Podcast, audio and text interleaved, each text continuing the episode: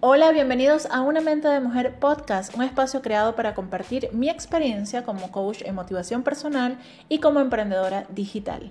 El tema de hoy, errores de la comunicación en las redes sociales. Así que ponte cómoda y comencemos. Las redes sociales hoy día se han convertido en un espacio donde podemos opinar, compartir y pasar un rato bastante divertido, ¿cierto? Pero la verdad es que como emprendedora digital, creadora de contenido y sobre todo como usuaria en las redes sociales, he visto cómo se cometen repetitivamente ciertos errores que mm, mejor sería evitar. Vamos a comenzar con ellos.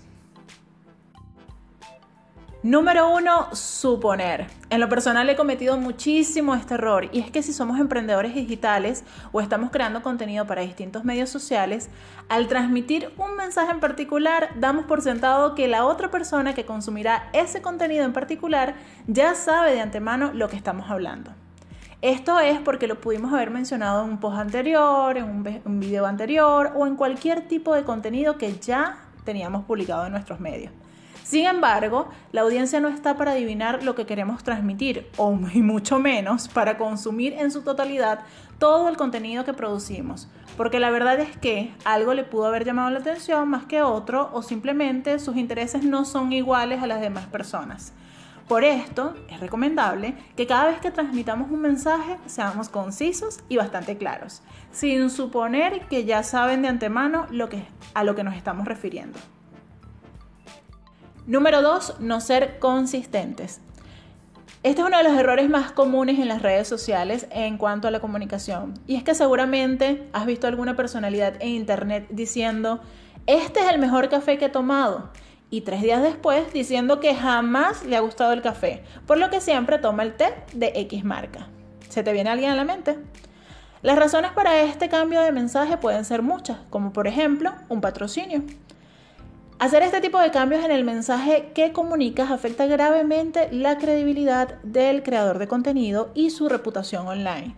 Pero aún más importante, debemos entender que como creadores de contenidos, al transmitir una opinión, hay que tomar en cuenta y en consideración la confianza e influencia que tenemos sobre nuestra audiencia, sea esta grande o pequeña. Eso, eso es respeto. Y finalmente vamos con el error número 3, no usar las normas de cortesía. Es increíble que debe incluir este punto como uno de los errores de comunicación más habituales en las redes sociales.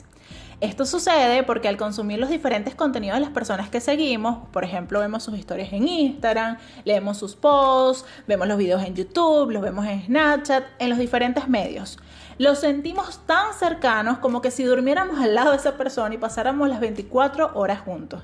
Pero debemos recordar que no, que no es así, que las normas de cortesía existen y que debemos utilizarlas. Nunca va a estar de más un buenos días, unas buenas tardes, buenas noches, un hola, ¿cómo estás? Un por favor y un gracias. Eso propiciará un ambiente agradable en el mundo digital, demostrando respeto hacia la otra persona, hacia el, tiempo que está invirtiendo en crear o consumir contenido, escribir un comentario o responder una pregunta. Así nos sintamos como hermanos, no olvidemos las normas de cortesía.